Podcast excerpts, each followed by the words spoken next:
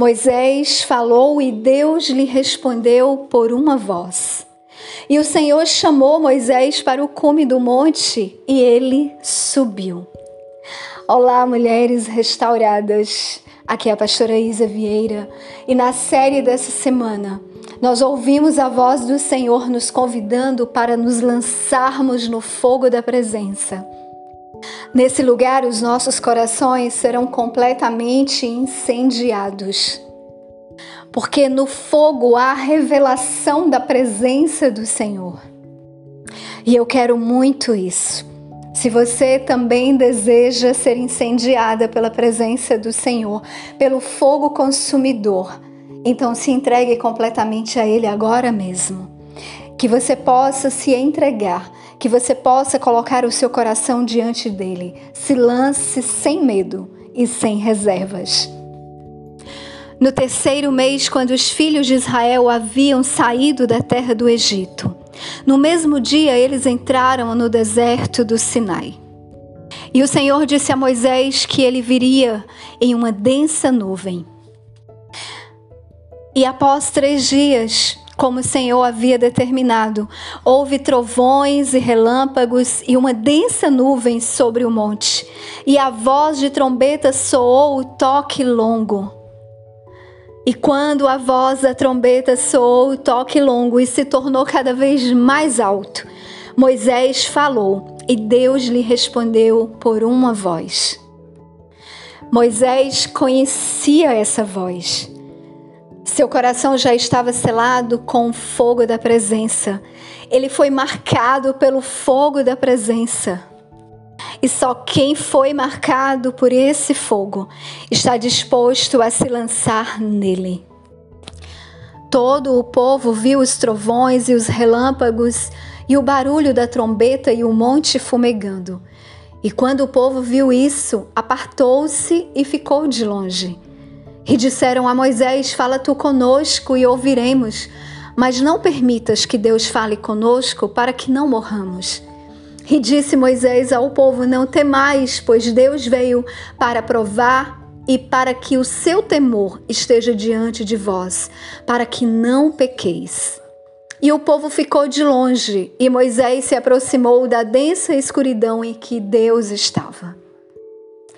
Moisés temia ao Senhor o povo também temia, mas a diferença estava no relacionamento. O Senhor havia estabelecido limites, eles não deveriam subir ou tocar nos limites. Eles não obedeceram por amar ao Senhor, mas por temer a morte. Por isso pediram para que Moisés falasse e não Deus, para que eles não morressem. O que movia o coração desse povo era a ingratidão. O sentimento do coração ingrato é o descontentamento. O povo via Deus como aquele que deveria obrigatoriamente servi-los, alimentá-los, matar a sua sede.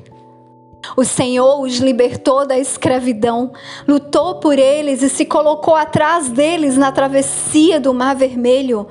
O Senhor se colocou entre eles e o inimigo. Curou as águas amargas, os alimentou com codornizes e o maná que os sustentou sem nunca faltar. A rocha ferida era ele mesmo para saciar a sede.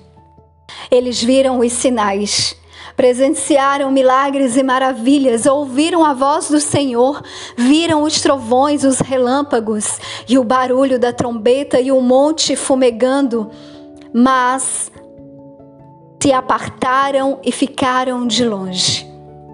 Parece-nos um relato tão atual, semelhante aos nossos dias.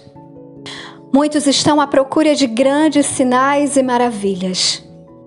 Jesus, no seu sermão escatológico em Mateus, no capítulo 24, no versículo 24, nos adverte: Porque é onde surgir falsos cristos e falsos profetas, e farão tão grandes sinais e maravilhas que, se for possível for, enganariam até os eleitos.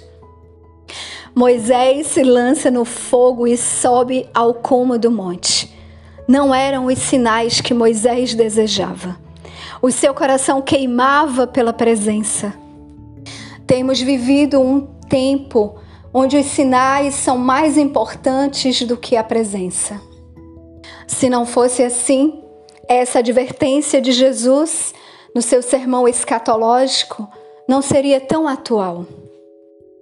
Mas se nos relacionamos com a presença do Senhor, se reconhecemos a Sua voz, se reconhecemos a Sua presença,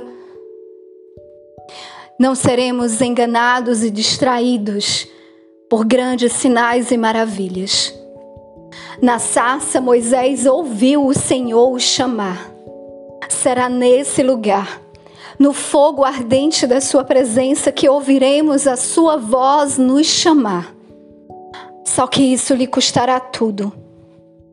Se você vir o fogo da presença, se lançará sobre ele, porque o chamado lhe custará a própria vida. Se alguém quiser vir após mim, negue-se a si mesmo, tome a sua cruz e siga-me, porque aquele que quiser salvar a sua vida, perdê-la-á. Mas quem perder a sua vida por minha causa e do evangelho, salva-la-á.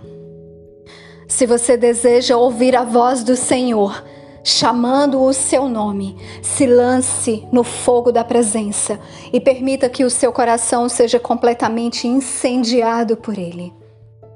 Seus olhos são como uma chama de fogo e os seus pés como bronze polido, como se queimassem em uma fornalha. Se lance no fogo da presença